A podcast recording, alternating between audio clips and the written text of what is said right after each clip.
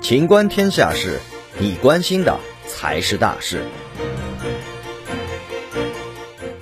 考生鞋子坏了，老师让鞋赤脚护考。六月七号早上七点四十分左右，河南周口西华一高考点，大批的参考学生正排着队有序进入考场。作为东道主，该校的老师们拉着横幅站在路边给考生加油打气，并时刻注意有无突发事件。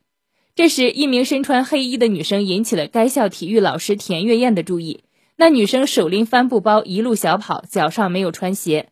原来女生当天穿的是凉鞋，但意外被他人踩坏了。无奈之下，女生干脆将两只鞋都脱掉，光脚赶考。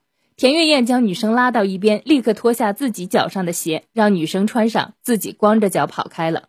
上述一幕被该校老师拍下后传到网上，田月燕被网友称赞为最美送考老师。